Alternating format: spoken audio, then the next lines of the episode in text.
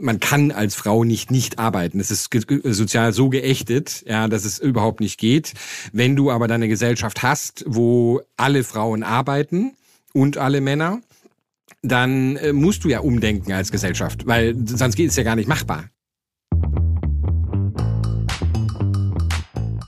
Willkommen bei unserem Podcast 5050 bei OMR. Wir sind Kira und Isa und zusammen wollen wir in unserem Podcast darüber sprechen, wie wir eine gerechtere Verteilung von Männern und Frauen in der Wirtschaft und in Führungspositionen erreichen, um irgendwann einem Gleichgewicht von 50-50 näher zu kommen. Wie wird das Thema Gendergleichberechtigung in anderen Ländern gelebt und welche Learnings können wir uns für deutsche Unternehmen abschauen? Man sagt oft, dass in Skandinavien die glücklichsten Menschen der Welt leben. Stimmt das? Und liegt das vielleicht an der Herangehensweise an die Work-Life-Balance? Was ist das Erfolgsrezept? Wir haben uns heute einen Gast eingeladen, der unter anderem lange Zeit in Dänemark gelebt hat, dort als Entrepreneur gearbeitet hat und viele Insights zur dänischen Arbeitskultur sammeln konnte. Unser heutiger Gast ist Christopher Plantener. Er ist Serial Entrepreneur und hat bereits acht Unternehmen gegründet. Nach vielen Jahren im Ausland hat er sein jetziges Unternehmen Contest aufgebaut, eine Bank, die sich speziell an die Bedürfnisse von Selbstständigen richtet. Chris bringt viele Learnings und einige interessante Ideen aus seiner internationalen Unternehmerkarriere mit. Hört gerne selbst rein und lasst euch von den internationalen Perspektiven inspirieren. Viel Spaß. 50-50 bei OMR. Der Podcast für eine gerechtere Verteilung von Frauen und Männern in der Wirtschaft und in Führungspositionen.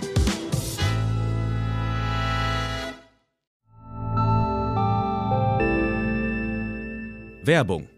Dein Cloud-Account wurde deaktiviert. Bitte neu anmelden. So oder so ähnlich könnte eine Mail bei dir im Postfach heißen, aber hinter der Webseite, hinter dem Formular steckt kein Tool, sondern ein Phishing-Angriff. Betrüger kommen so an die sensiblen Daten deiner Company und unser Partner SoSafe hilft dir dabei, um das menschliche Sicherheitsrisiko bei Cyberattacken zu minimieren. In den letzten drei Jahren hat nämlich jedes zweite Unternehmen einen erfolgreichen Cyberangriff erlebt und Firmen investieren zwar Zeit und Ressourcen in Firewall und Technik, aber 85% aller Datenschutzvorfälle sind tatsächlich auf den Faktor Mensch zurückzuführen. Und SoSafe hilft durch verhaltenswissenschaftlich fundierten E-Learning, Gamification, intelligenten Angriffssimulationen, Risikoanalysen und Auswertungen dabei eine Human Firewall in deinem Unternehmen aufzubauen. Wenn ihr es testen wollt, auf sosafe.de/omr könnt ihr euch kostenlos für eine eigene individualisierte Phishing-Simulation anmelden. Also einfach mal testen, wie eure Klickrate im Unternehmen wäre auf solche Mails. Bisherige Unternehmen hatten da zum Beispiel 30 Prozent. Ihr könnt gucken, ob euer Unternehmen über- oder unterbietet. Alle Infos auf sosafe.de/slash omr. Werbung Ende. Ja, hi Chris, willkommen im 50-50 Podcast. Grüße euch, sehr schön. Wir freuen uns sehr, dass du heute hier bist.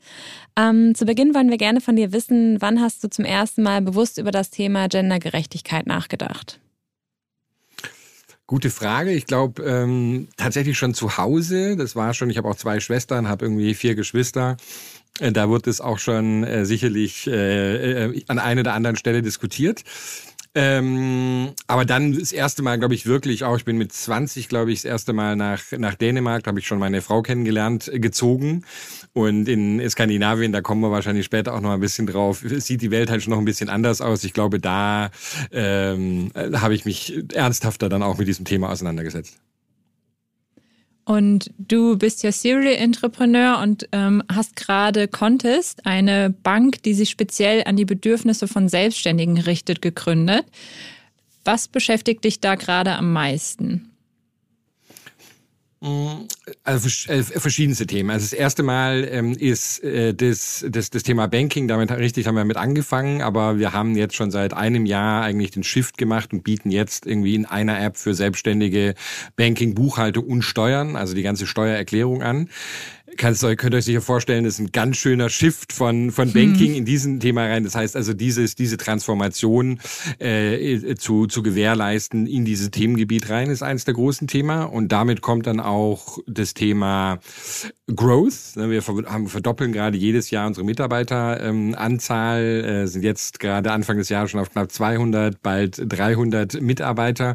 Oh. Und das sind natürlich die Organisationsthemen, ne, die jetzt im Vordergrund. Ich habe gerade das, das Buch äh, gelesen, äh, äh, wie, wie, wie heißt nochmal, Reinventing Organizations, genau. Mhm. Und solche, ne, diese klassischen Themen, wie kann man eigentlich eine Organisation anders aufbauen, was gibt's da für andere Ideen, Impulse, das ist eigentlich das, was mich nachts, äh, wie soll ich sagen, nicht schlafen lässt. Ne?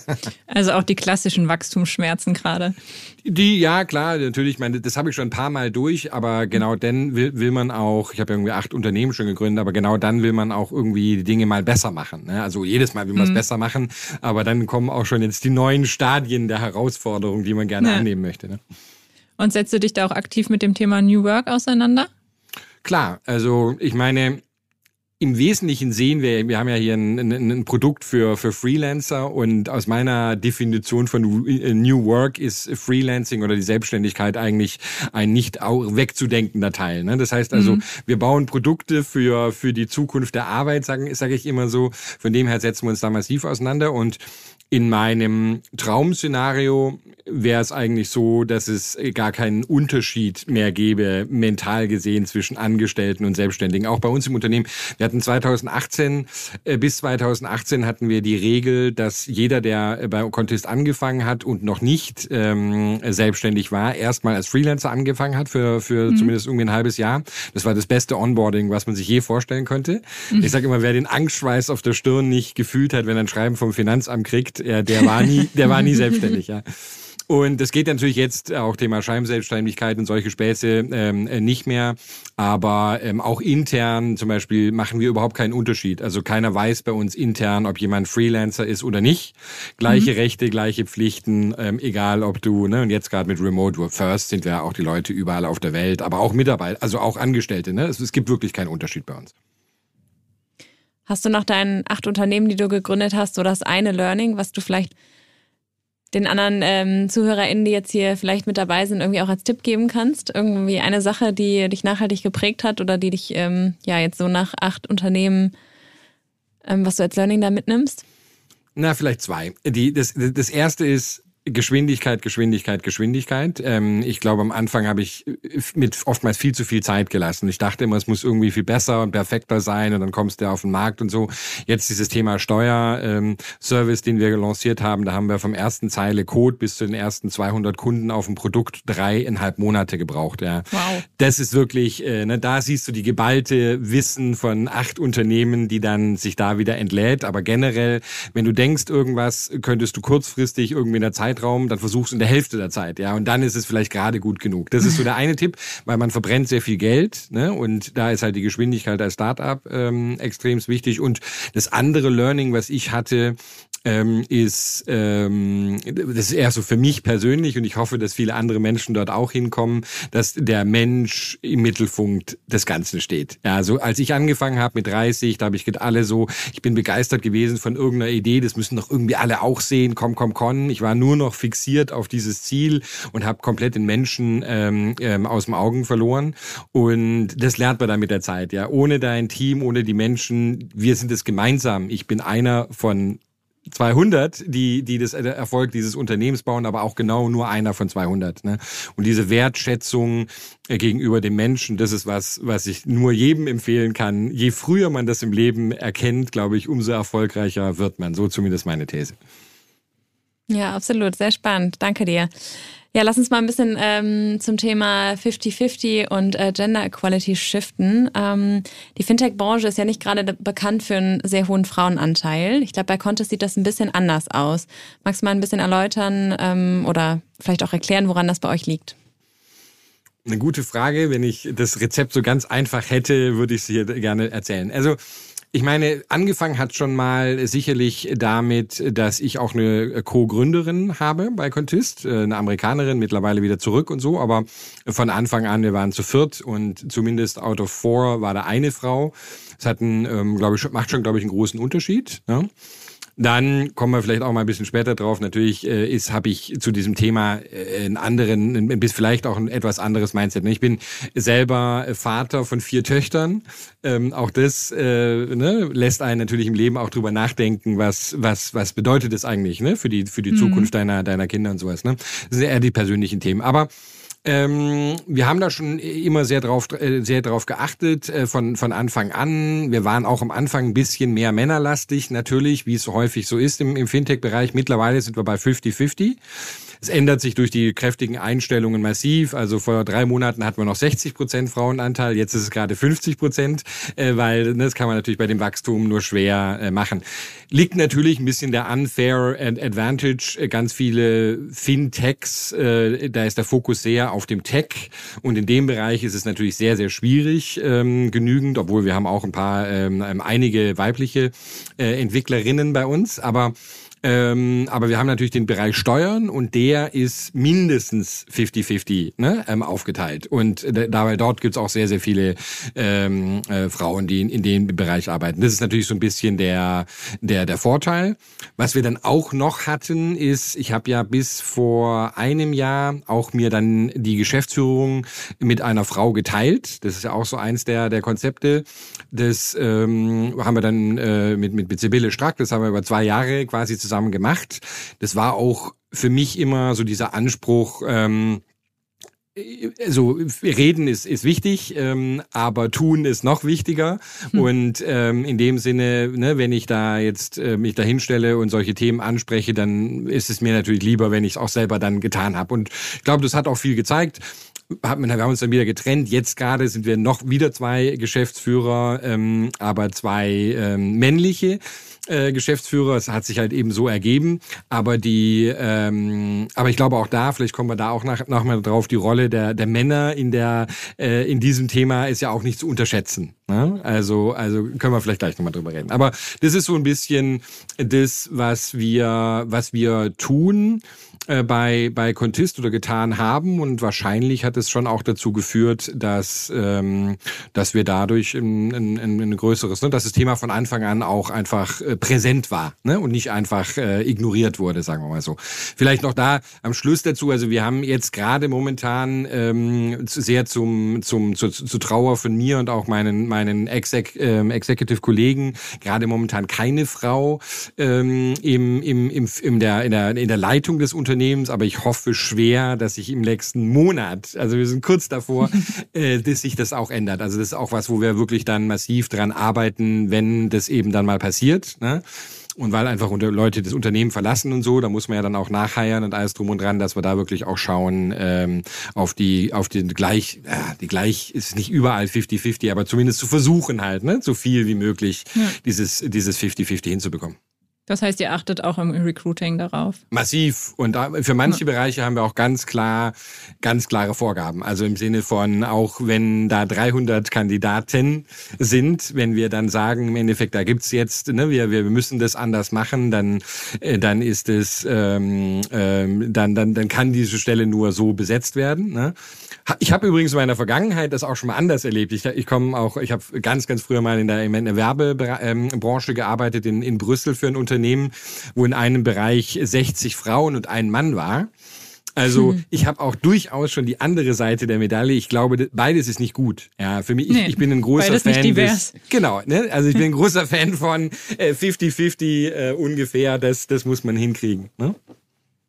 Hat das auch einen Einfluss auf die Unternehmenskultur?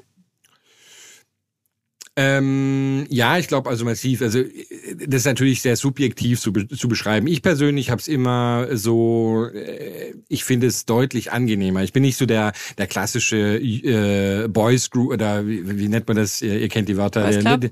Boys Club, ja, so in dem Sinne. Wenn wenn ich in einem Management Meeting drinne sitze, ja, ich finde es tatsächlich äh, nicht angenehm wenn diese Diversität nicht da ist. Ja, ich bin, ich, ich habe lange in Skandinavien gelebt, da gibt's das sowas auch einfach überhaupt nicht. Ja, ich kenne das per se nicht, dass es, dass es da wirklich dann eben nur nur diese Männerrunden gibt. Gibt's sicherlich schon auch noch, aber halt deutlich weniger. Ne? Und ähm, und ich finde einfach, das das äh, ist eine andere Stimmung, ist eine andere Art und Weise, wie man die Dinge macht. Und ich glaube, das trickelt auch runter in die in die Gesamtkultur äh, des Unternehmens. Ne? Wobei ich auch da glaube, ähm, ne, Rollen sind eine Geschichten, aber ich, ich habe auch durchaus in meiner Vergangenheit Frauen erlebt, die sehr stereotypische äh, Männerverhalten an den Tag gelegt haben mhm. und Männer, die sehr stereotypische Frauenverhalten an den Tag gelegt haben. Ich glaube, es kommt eigentlich da eher auf das Verhalten tatsächlich. An das Geschlecht bin ich mir, klar, Geschlecht spielt eine große, eine große Rolle, aber äh, man, ich glaube, man kann auch als, als Mann durchaus Themen, ne, eine Kultur kreieren, die eher so ist, ähm, oder als Frau auch im Gegenteil eine Kultur, die sehr den, was wir als typische männliche Klischees äh, sehen quasi, ne, ver, ver, verfolgen. Also ganz so einfach und schwarz und weiß ist, glaube ich, die Welt dann da nicht.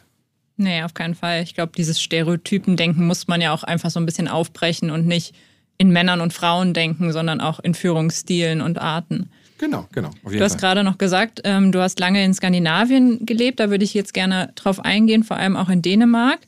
Im Vorgespräch hast du Kira erzählt, dass ähm, dort vorgelebt wird, dass der Chef als letzter kommt und als erster wieder geht. Erst gedacht, ich verhöre mich, aber kannst du da ähm, nochmal erzählen, wie das in der Praxis dann tatsächlich aussieht?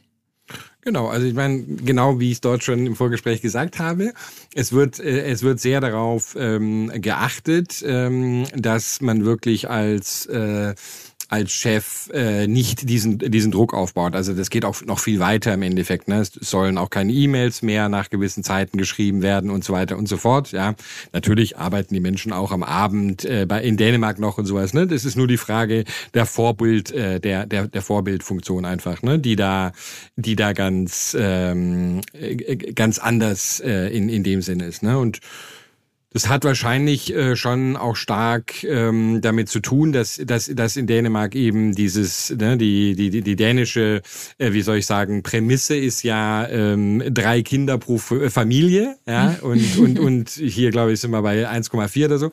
Ähm, also es ist natürlich schon eine ganz andere äh, Geschichte. Du hast fast durchgehend weg. Ähm, äh, also man kann als Frau nicht nicht arbeiten. Es ist sozial so geächtet, ja, dass es überhaupt nicht geht.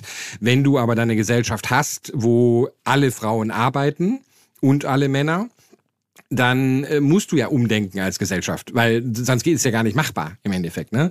Und ich weiß noch, äh, mir ist es häufiger passiert, so als Deutscher äh, ähm, kann ich mich ja nur, habe ich mich ja nur langsam an die Geflogenheiten gewöhnt, aber äh, das dann abends um um fünf, also normalerweise ist, geht man um vier nach Hause, äh, ich, ich saß dann schon immer noch bis fünf oder so, aber äh, dann äh, mir dann auch wirklich gesagt würde, so von den Mitarbeitern oder äh, Mitarbeiterinnen, äh, so, äh, du hast doch drei Kinder, damals noch drei, ähm, wieso bist du jetzt nicht zu Hause? Das ist doch nicht verantwortlich.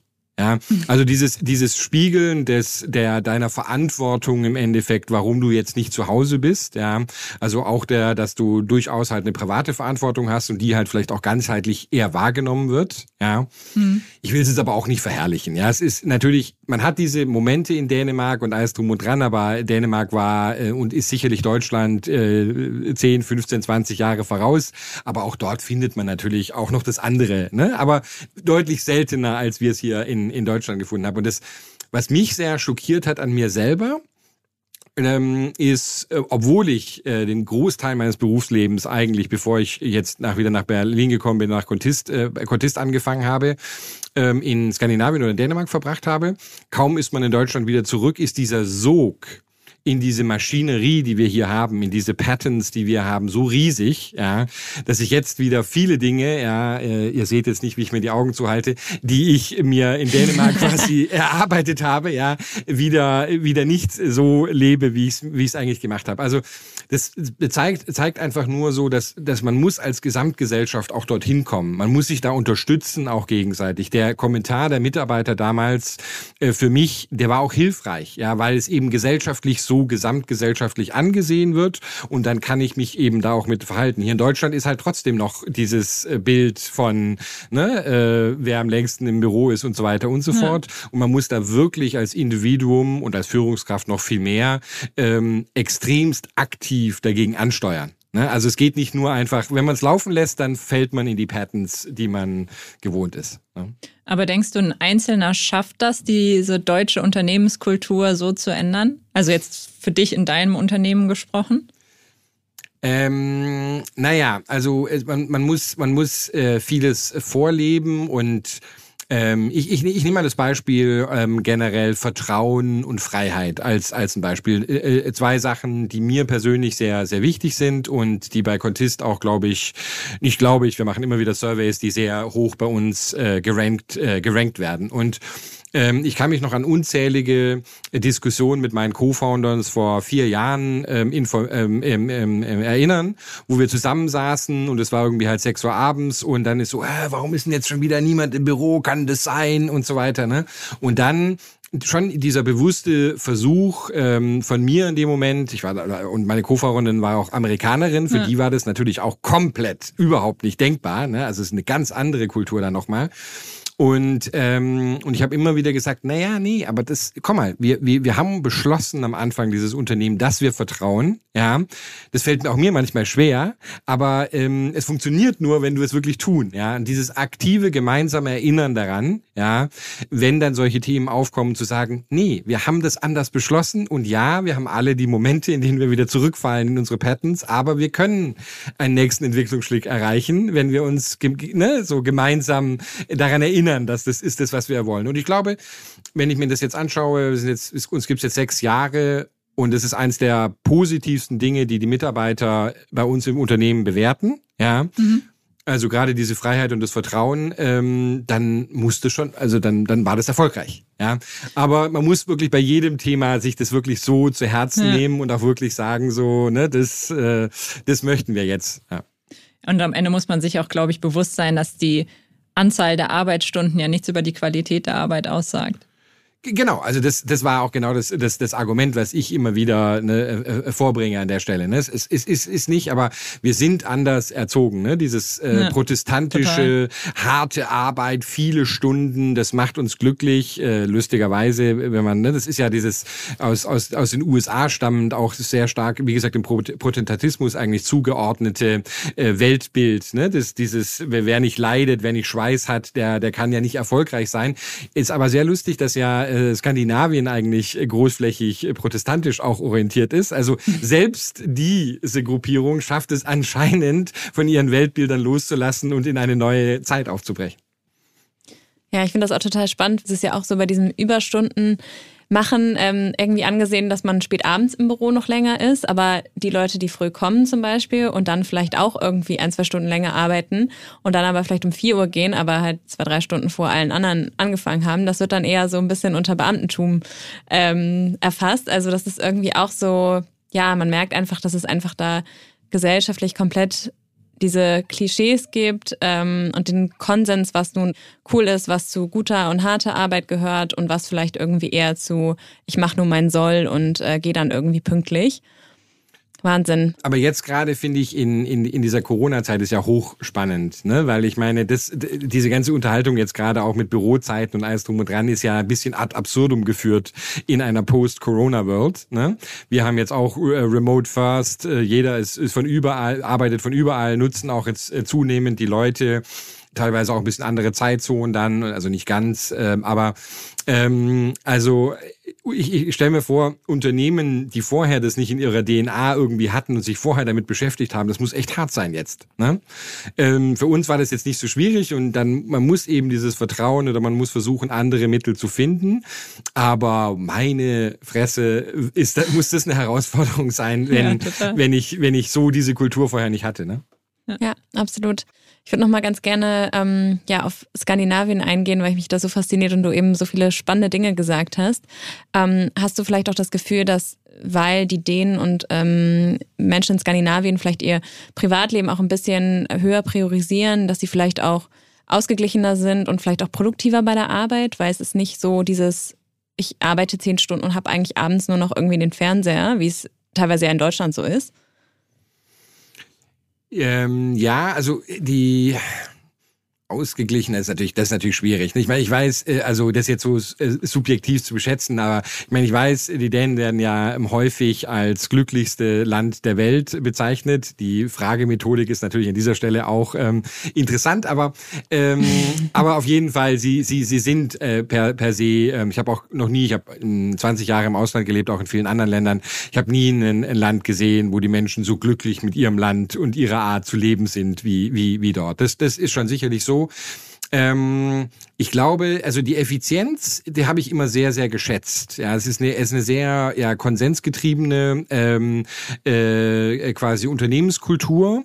In Deutschland hier, puh, wenn ich dieses Wort schon nur sage, dann dann äh, rennen sie mir alle weg. Ja, so konsensgetrieben. Das ist ja ineffizient. Das funktioniert ja nicht und so. Vielleicht auch ein Teil der dieser der weiblichen ähm, Einfluss in den in den Managementkultur in, in in Skandinavien. Ja, aber ähm, es ist halt so, ich meine, ich äh, zu meinem Zeit, wie gesagt, ich, ich, als ich in Dänemark lebte, hatte ich noch drei Kinder. Die Welt war trotzdem auch hart. Meine Frau und ich beide Vollzeit gearbeitet. Wir haben zwei Stunden Commute gehabt, jeder. Ne, da musste meine Frau dann morgens um fünf Uhr aufstehen, um zur Arbeit zu gehen, damit sie um vier Uhr dann die Kinder noch wieder abholt. Und ich habe dann abends länger gemacht, dann habe die Kinder morgens hingebracht. Es ist natürlich schon, ähm, wie soll ich sagen, auch, auch dort ein, ein, ein Stress gewesen. Aber ähm, es führt natürlich äh, trotzdem, habe ich immer so das Gefühl, zu einer natürlich einer, viel höheren Effizienz. Ne? Du, du musst deine, deine Sachen machen, du weißt halt auch, da ist natürlich dieser Druck da. Wenn du den Druck hinten nicht hast oder dieses so, ja, kann ja auch noch länger gehen und alles drum und dran, wird man einfach ineffizienter in der Arbeit. Ne? Und so ist oft bei mir dieses Gefühl da gewesen, weil eben äh, viele Menschen in dieser Situation sind, dass da eine, eine, eine höhere Effizienz in der Arbeit da ist. Und per se ist es ja auch so, das ist jetzt in Corona mir so massiv aufgefallen. Wir machen mal regelmäßig Umfragen zur, zur, zur Happiness und alles drum und dran. Und als Corona ausbrach, äh, sind viele meiner Mitarbeiter sehr viel glücklicher geworden erstmal Paradoxon, hä? wenn du ein bisschen tiefer reingehst und sowas, ja, weil die gefühlte Effizienz, ja, deutlich gestiegen ist, ja können wir lange drüber reden, ob das tatsächlich, äh, also ob das langfristig tatsächlich gut ist und alles drum und dran, da habe ich meine großen Zweifel dran. Aber die, ähm, aber der, der, die Menschen sind, sind zufriedener, jetzt mal von den Problemen, die Corona uns gebracht hat, abgesehen, ähm, einfach weil sie, sie werden weniger gestört, sie können effizienter arbeiten und sowas. Ne? Wenn ich das jetzt zurück auf Dänemark äh, projiziere, wenn man dort eine höhere Effizienz hinbekommt, dann heißt es ja auch per Definition, dass die Menschen dann eigentlich ähm, äh, zufriedener sind. Und wenn das auch noch in einem Konsens getriebenen, ne, also jetzt nicht so eine Top-Down-Effizienz, sondern ne, es kann trotzdem noch darüber diskutiert werden und, und alle werden eher in den Entscheidungsprozess einbezogen, ja, dann kann die, die Frage schon sein, äh, die Antwort vielleicht schon sein, dass es tatsächlich so ist. Ne? Ja, das stimmt. Aber ich denke gerade noch über das Wort effektiver nach ich war, glaube ich, im Homeoffice auch effektiver, aber mir haben trotzdem die Coffee Talks gefehlt. Also lang, langfristig ist es auch, das ist auch eines der Themen, wo ich super viel drüber nachdenke, ne, weil ich glaube auch, ein Unternehmen hat ja, hat ja eine soziale Verantwortung in, in vielsterlei Hinsicht. Ja, ich meine, die, mhm. hier das Thema ist, ist Gleichberechtigung. Das ist ein, ein super wichtiges Thema, aber auch in anderen Kontext. Und, und Unternehmen hat natürlich Gewinnabsichten und das ist sehr, sehr wichtig. Aber ähm, es, es ist auch ein Punkt, wo die Menschen sich treffen, anderer Austausch stattfindet und alles drum und dran. Und ich persönlich glaube, dass wir momentan, wir leben in einem sehr egozentrischen Moment unserer Zeit, habe ich das Gefühl, weil jeder da draußen immer das so, mir geht es jetzt besser. Ich bin jetzt nach, nach Corona, jetzt kann ich endlich von zu Hause, ich muss nicht mehr commuten, ich muss nicht mehr dies und jenes. Ich übrigens auch, ja, auch ich finde es sehr angenehm, dass ich mir wahnsinnig viel Zeit spare und alles drum und dran. Aber ich glaube, wenn man sich als Gesamtkonstrukt überlegt, ne, was, was, was tut ein Unternehmen eigentlich? Ja, Thema Kultur, Thema Onboarding von neuen Mitarbeitern, Thema Learning, all diese ganzen Sachen, ja, die brechen weg. Die, die, ich kann nicht mhm. mehr, ich kann nicht mehr so kurz meinen Kollegen mal fragen, zwischendrin noch diese kleinen Learnings, diese ganzen Geschichten, ja. Ist nicht alles schlecht, wir werden neue Wege, Mittel und Wege finden, ähm, um das alles besser zu machen. Aber, aber ich glaube schon, dass viele momentan geblendet sind von den Möglichkeiten in einer Post-Corona-Welt, ähm, sich aber langfristig nicht genügend Gedanken darüber machen, was eigentlich ja gesellschaftlich für ein Unternehmen, aber sogar fürs Individuum wirklich auch als Nachteile entstehen. Ja, ja total. Vor allem soziale und auch bei mir war es zumindest die Kreativität, äh, zusammen mit Kollegen einfach mal kurz auf dem Flur brainstormen, neue Ideen entwickeln und so. Das haben wir einfach nicht am Telefon gemacht oder in einem Videocall, weil man da einfach seine Agenda hatte und alles abgearbeitet hat. Aber gut, wir werden sehen. genau. Du hast gerade noch ähm, das Thema Vereinbarkeit in Skandinavien vor allem auch angesprochen. Darauf würde ich gerne nochmal eingehen. Wie organisieren sich denn ein Großteil der Skandinavier, falls du das überhaupt so pauschal sagen kannst? Und kannst du da ähm, Unterschiede zwischen Deutschen und Skandinaviern feststellen? Also ich meine, ich persönlich habe, glaube ich, am eines der spannendsten Experimente dort, äh, oder Exper dort ist es kein Experiment, für uns ist ein Experiment äh, teilgehabt, äh, den man sich so vorstellen kann. Ich habe in einer Community gelebt in, in, äh, ähm, Skandina in, in Dänemark mit, mit 100 Erwachsenen und 100 Kindern. Jeder hatte ein eigenes Haus. Wir haben jeden Abend zusammen gekocht. Wir haben gemeinsam eingekauft, Lieferungen direkt in den Kühlschrank, alles drum und dran. Oh. Also als Mit 100 Leuten? Mit 100 Leuten, ja. Wir haben das oder gekocht. dann 200 plus Kinder, oder? Genau, 200, ja. Am wow. Ende waren sogar, waren sogar noch mehr, weil ja dann äh, im Schnitt drei Kinder und so. Aber die, ähm, die, äh, genau, wir haben, wir haben dort zusammen gelebt. Es gibt, es gibt ähm, Bofellescape heißt es auf, ähm, auf, auf Dänisch. Äh, das gibt's dort sehr, sehr häufig. Meine Frau war auch schon in sowas aufgewachsen, daher kannte die das. Wir haben das gemeinsam gegründet. Jeder hat ein Haus gekauft. Man stellt sich so einen großen äh, Fußballplatzgröße rum. Darum wurden dann quasi die, die Häuser gebaut. War super cool von einer sehr tollen Architektin auch und alles drum und dran. Und wir hatten einen gemeinsamen äh, Garten, wo dann die Kinder zusammen waren. Und wie gesagt, wir haben jeden Abend gekocht, aber äh, das hieß auch im Endeffekt, dass ähm, ich nur alle sechs Wochen für anderthalb Tage kochen musste. Ne? Den Rest der Zeit konnte ich einfach nur hingehen und mir das Essen abholen und meine Frau auch. Ja. Und du hast ähm, dann für 100 Leute gekocht? Für Oder 200? 200? Ja, ja, genau. Also wir hatten, Wie macht man das? Du, das ist eigentlich, das ist eigentlich ganz einfach. Äh, ich, ich, ich weiß, man stellt sich das so kompliziert vor. Also wir hatten eine Profiküche, wir haben das gemacht. Einer war reihum immer Chefkoch und hat dann äh, quasi die anderen eingeteilt und, und angewiesen, wie das, wie das geht. Es ist wirklich nicht wirklich schwierig. Ähm, aber klar, haben wir uns am Anfang auch ein bisschen gefürchtet. Aber wir haben eigentlich alles. Wir hatten Online-Shopping-System, wo, wo wir äh, die Lebensmittel sogar direkt in den Kühlschrank, ne? wir, wir schreiben das Jahr 2008, also das ist, klar, jetzt heute wäre das alles, ne? aber schon eine mhm. ganz schöne Weile her auch. Und ähm, es war natürlich brillant, weil ich, ich hatte damals äh, äh, nee, zwei Töchter, dann wurden es drei. Und äh, wie gesagt, wir hatten, meine Frau und ich, äh, beide ähm, anspruchsvolle Jobs und so. Und das wäre sonst nicht möglich gewesen. Also wir wären zusammengebrochen. Ja? Ähm, und dadurch, dass einfach diese ganze Community da war, man sich dann auch gegenseitig auf die Kinder aufpassen konnte und abhelfen. Und wenn einer mal krank war und wir hatten unser eigenes Kino, Café, einen eigenen Freelancer-Raum, wo man auch arbeiten konnte. Also wir haben wirklich versucht, mal äh, das Leben auch neu zu denken, gerade für Familien. Der Großteil von uns waren, wie gesagt, in diesen Kleinkind-Familienzeiten und ähm, quasi zu sagen, nee, Berufs- und, und Familie kann man sehr wohl vereinbaren, aber man muss ein bisschen anders denken. Ne? Brillant, kann ich nur jedem, jedem wärmstens empfehlen. Als die Kinder dann ein bisschen älter wurde, irgendwann habe ich mich auch wieder darüber gefreut, mal meine eigene Wohnung zu haben und mein, mein eigenes Leben. Meine Kinder habe ich teilweise auch kaum gesehen, weil das immer so marodierende Banden, die dann immer von einem Haus zum nächsten ziehen. Es ist, äh, es ist sehr lustig, genau.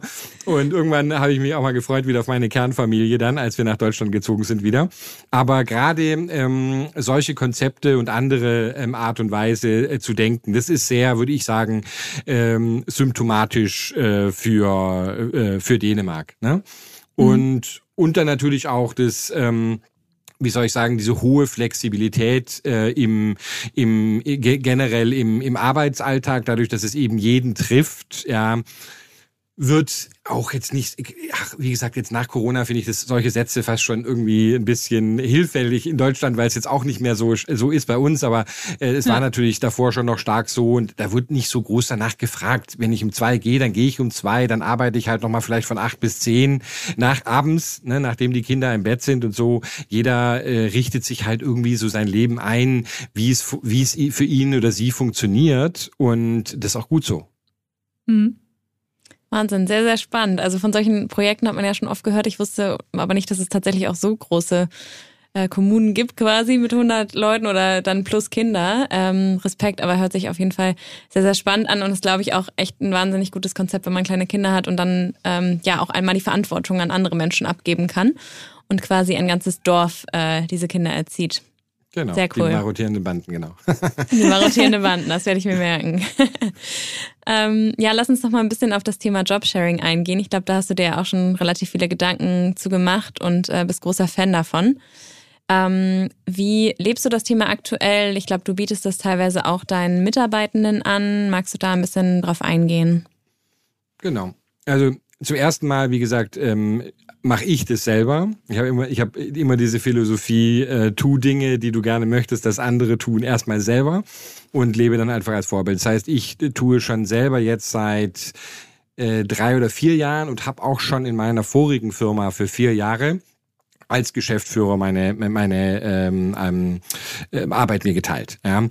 Äh, das finde ich ein sehr gutes Konzept, ist nicht immer einfach, don't get me wrong. Ähm, wird auch oftmals nicht so einfach angenommen. Also jetzt, als ich das gemacht habe, obwohl ich skandinavische, ähm, primär skandinavische Investoren habe, ähm, bei Contist ähm, war es trotzdem so, dass die, äh, dass ich erst Überzeugungsarbeit leistete, als damals Sibylle dann äh, zu uns kam und und und ich das den den Job äh, mit ihr mir mir mir geteilt habe. Ähm, aber ich finde es extrem wichtig, ähm, aus vielerlei Gründen. Erstens mal glaube ich, es gibt nicht den Menschen, der alles kann äh, im, im Leben. Das ist ein kompletter Schwachsinn. Ähm, diese, die, dieses diese Kultur, immer alles können zu wollen und zu müssen, die ist fürchterlich und die führt, ähm, glaube ich, in Unternehmen äh, zu abstrusesten äh, Geschichten. Eingestehen, das versuche ich meinen Mitarbeitern immer zu sagen, dass man selber Stärken, aber auch Schwächen hat und dann zu sagen, warum tun wir uns nicht zusammen und versuchen, diese ähm, auszugleichen. Das ist die eine Sicht. Die andere, um hier im, im, im quasi im Thema auch ein bisschen äh, zu bleiben, ist, ich habe mir viel schon darüber Gedanken gemacht, auch auch in meiner Zeit noch in Dänemark so, wie man denn äh, quasi auch Frauen in, in, in Führungsrollen äh, bekommt. Weil das klingt jetzt vielleicht irgendwie seltsam, aber es ist so, ähm, jetzt sagen wir mal, als Gründer, der ich ja fast immer war, ne, wenn man dann versucht, auch mit, äh, mit, mit Leuten zu reden und zu sagen, willst du nicht und so, es ist ja nicht so, als würden sie dir die Bude einrennen. Ja, manche schon, aber oftmals muss ich viel und harte Überzeugungslagen leisten, gerade weil natürlich zu Hause auch eine, eine, eine Belastung da ist. Ja, auch mit meiner. Schwester, äh, die die selbst auch zwei Kinder hat und und, und Priesterin in Australien ist, äh, bespreche ich auch dieses Thema sehr sehr häufig, weil auch da geht's um dieses so nimm äh, ne wie viel ich sag zu ihr mal komm, du könntest bei euch doch deutlich mehr Verantwortung nehmen, diese Organisation auch in in die Zukunft hineinführen, aber sie hat auch selber äh, zwei Kinder, das ist nicht immer so einfach, das ist halt nicht so einfach vereinbar, ne? Und sie sagt mir auch oftmals, ja, aber äh, das Geld ist eigentlich nicht das, was mich interessiert und, und äh, diese Organisation, die bietet mir nicht das, was ich wirklich interessant finde. Ne? Das waren so diese Überlegungen, aber ähm, und da bin ich zu diesem Thema, um wieder auf, auf den Punkt zu kommen, um dieses Thema Job-Sharing eigentlich gekommen, wo ich mir gesagt habe, so, wenn man das wirklich möchte, dann muss man auch ähm, Stellen schaffen, die trotzdem Führungsrollen sind, aber die quasi nicht dieselbe, vor allen Dingen zeitliche Belastung, weil das ist doch der Hauptgrund, wo, wo, warum Dinge nicht gehen ja, hinkriegt. Und das ist, das ist einer dieser, dieser Vorstellungen, die ich, die ich habe oder warum ich versuche, das zu unterstützen. Also zum einen, weil ich denke, dass es für die Unternehmenskultur da generell ganz gut ist, wenn man, wenn man sich zu zweit ist, was zu scheren. Es gibt auch bei uns keine Prämisse, dass es ein Mann und eine Frau sein müsste. Gut wäre es, aber, aber es ist nicht, äh, nicht festgeschrieben. Aber ich glaube, dadurch zumindest ähm, tendenziell ein, ein Modell aufsetzen zu können, was es dann auch für, für, für, für mehr Frauen, zumindest die, die dann Familie wollen, auch ermöglicht, äh, eine Führungsposition vielleicht zu nehmen. Und du hast gerade schon das Thema Unternehmenskultur angesprochen. Ist es denn für dich wichtig für eine gute Unternehmenskultur? Du hast gerade gesagt, du machst es erstmal selbst, bevor jemand anders es machen sollte alles selbst zu machen, damit die Unternehmenskultur praktisch gut ist und auf dem Level, auf der du sie haben möchtest? Ja, also ja, also das, ich tue ich mir jetzt auch natürlich ein großer Early Stage äh, Gründer. Ich muss auch lernen, Dinge anders zu machen. Äh, natürlich am Anfang im Early Stage, wenn man der Erste ist, und das war ich in allen der letzten acht Unternehmen, ähm, ähm, äh, war äh, ist, ist ist man natürlich immer diese Vorbildsfunktion. Und ich glaube, dadurch macht man es halt. Äh, es ist halt oftmals besser, ne? Man kann über vieles reden im Leben, aber wenn man es tut, dann zeigt man halt einfach, ne, walk the talk. Das mhm. macht schon, das macht schon viel Sinn. Aber ultimativ geht es natürlich jetzt nicht mehr ähm, äh, bei bei bei 200, äh, bald 300 Mann äh, wird es nicht, äh, wird es so nicht mehr funktionieren. Also muss man natürlich in der Kultur versuchen, durch gewisse Werte und Ähnliches, äh, ne, die die die die Schwerpunkte zu setzen, so dass dann hoffentlich ähm, andere äh, diesen diesen diesen Weg gehen. Habe ich jetzt noch nicht so wahnsinnig viel Erfahrung, um ganz ehrlich zu sein, weil weil Contist gerade auch natürlich für mich ähm, zum Glück äh, überraschend äh, sehr sehr erfolgreich ist und immer stärker wächst. Ähm, von dem her, ich habe noch nicht, ich habe noch nicht acht Unternehmen gehabt, die jetzt in dieser Größe sind, aber das ist hm. zumindest mein Ansatz oder meine Vermutung, äh, wo ich sage, wenn wir das ordentlich gemacht haben, dann muss sich das eigentlich in der Zukunft auch äh, ne, replizieren oder oder weiterentwickeln. Sehr, sehr cool. Äh, ich glaube, wir kommen schon zum Ende des Interviews. Äh, wir könnten dir, glaube ich, stundenlang weiter zuhören. Aber am Ende stellen wir immer die Frage, was wären deine Top drei Ideen, um dem Ziel 50-50, also mehr Frauen in der Wirtschaft und in Führungspositionen näher zu kommen? Das kannst du auf äh, unternehmerische Ebene beziehen oder ähm, politische, was dir als erstes einfällt. Also zum einen finde ich immer, ähm, und das ist mir ein sehr wichtiger Punkt, ähm, wir müssen eigentlich bei den Männern anfangen und nicht bei den Frauen. Die, ähm, weil ich glaube tatsächlich, dass das, ähm, dass das die, was was jetzt gerade Position, Führungspositionen betrifft, was das, der, dass das der ausschlaggebende Punkt ist. Ja. Ich will mal das Beispiel ähm, äh, Vaterschafts, äh, wie sagt man auf Deutsch? Äh, Elternzeit. Äh, Elternzeit, genau, aber vom Vater jetzt, ne? Ähm, ähm, ähm eingehen oder sowas. Ja, ich meine, ähm, ich habe so viele äh, Karrieren äh, von, von Frauen erlebt, die dadurch, das ist schwierig. Es ist schwierig, über diesen Punkt im Endeffekt hinwegzukommen. Aber man kriegt man Kinder in genau der Zeit, wo man die Karriereleiter ähm, hochgeht und so. Ne? Also eine Gleichberechtigung äh, zwischen Mann und Frau, äh, was, was dieses Thema betrifft, ja, und nicht dieses äh, dieses Thema, ähm, wie wir es heute in Deutschland so so schön spielen und wie es finde ich so schön falsch ist, äh, dass man dann äh, zwei äh, oder ein oder zwei oder drei Monate gemeinsam Urlaub macht. Ja, that's not mhm. what I mean by it. Ja, sondern wirklich eine Teilung dessen äh, im Idealfall äh, down the line wirklich 50-50 teilen der der Zeit äh, nach der nach der Geburt eines Kindes. Ja, weil dadurch hast du wirklich die Chance, äh, dass dass es eine Gleichberechtigung Berechtigung gibt. Ja, und ich glaube, das ist einer der großen Punkte, wo eine Ungerechtigkeit. Ich habe gerade mit unserem finnischen ähm, ähm, Head of Design gesprochen, der jetzt gerade in Elternzeit äh, gehen wird. Und in Finnland ändert sich es auch gerade. Die machen genau das jetzt, meines Verständnisses nach, dass die also fast 50-50 einfordern äh, von, von Männern und Frauen. Werden, wird in Deutschland wahrscheinlich noch eine Weile dauern und so. Um, also das ist das das ist sicherlich das das das eine Thema, ähm, aber natürlich auch eine generelle Sensibilisierung. Ja, ich bin kein großer Freund von dieser Gender-Diskussion von wir gegen gegen ne, Männer gegen Frauen und so. Das ist doch irgendwie ne, wir lieben uns und wir sind zusammen. Äh, das ist nicht der der die Art und Weise. Also daher eher eigentlich dieser der Wunsch an den den männlichen Teil der Bevölkerung zu sagen, wenn wir die Veränderung, die einfach zwingend erfolgen muss und die für uns alle besser ist, dann, dann, dann muss sie dort anfangen und nicht auf der anderen Seite. Ähm, Darf ich da einmal noch ganz kurz bitte, eine Nachfrage bitte. stellen? Muss das jeder ähm, einzelne Mann sozusagen einfordern und für sich selbst entscheiden oder ist das eher was, was dann das Unternehmen oder die Politik vorgeben muss? Beides. Also ich glaube, wir, wir sollten auf allen Ebenen, wir sollten auf allen Ebenen das tun. Ich persönlich bin immer jemand, ich lass mir ungerne sagen, was ich zu tun habe. Ist es nicht viel besser, es als selber aus eigener Einsicht zu tun und zu machen? Ja, auch hier der Appell an an, an die Männer äh, da draußen. Äh, ich glaube, das ist der bessere Weg. Ja, man kennt es auch aus aus Unternehmen. Wer lässt sich schon gerne ne, oder der Politik oder sowas sagen, was die Sache ist und so ist. Aber nichtsdestotrotz muss auch die äh, Politik und auch Unternehmen Unternehmen schon, wie soll ich sagen, ich würde erst positive Anreize setzen, sehr, sehr positive Anreize setzen. Und wenn das dann auch nicht funktioniert, ja, dann äh, müssen wir auch mit härteren Bandagen ähm, ultimativ eingehen. Aber wir wissen alle, wie gesagt, der bessere Weg ist eher durch die Einsicht als durch das, das äh, durch, durch das Zwingen. Ähm, aber wir haben ja gerade so eine ähnliche, ganz anders, aber ähnliche Debatte mit der Impfpflicht in Deutschland. Also da sehe ich gewisse Parallelen manchmal. Dann denken wir so, ne, wir wissen auch, wie es eigentlich besser gehen würde. Ne? gut, anderes Thema.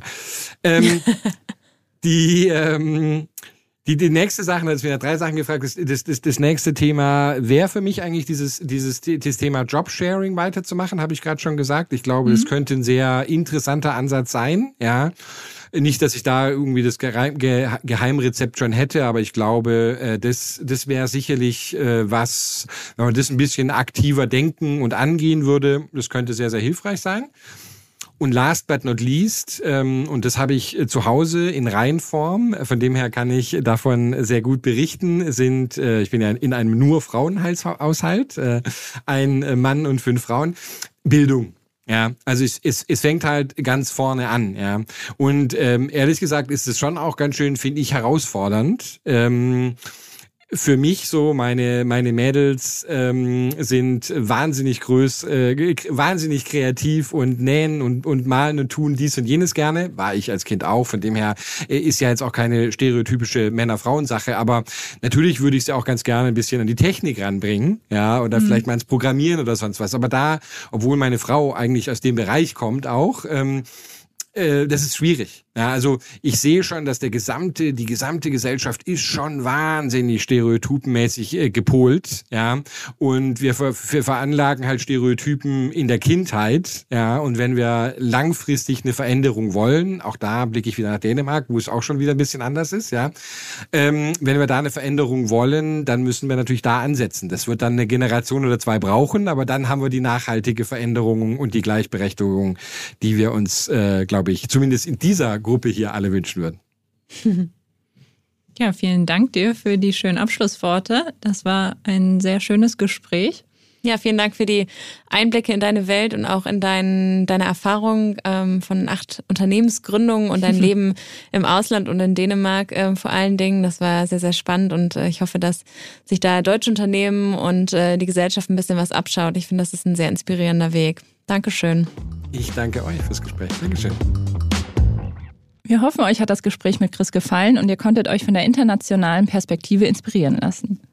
Wenn euch gefällt, was wir hier machen, freuen wir uns wirklich wie immer, wenn ihr den Podcast weiterempfehlt und uns weiterhin euer Feedback an 5050.omr.com zukommen lasst.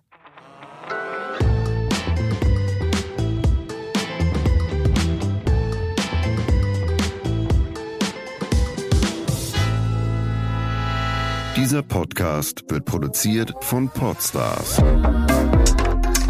bei OMR.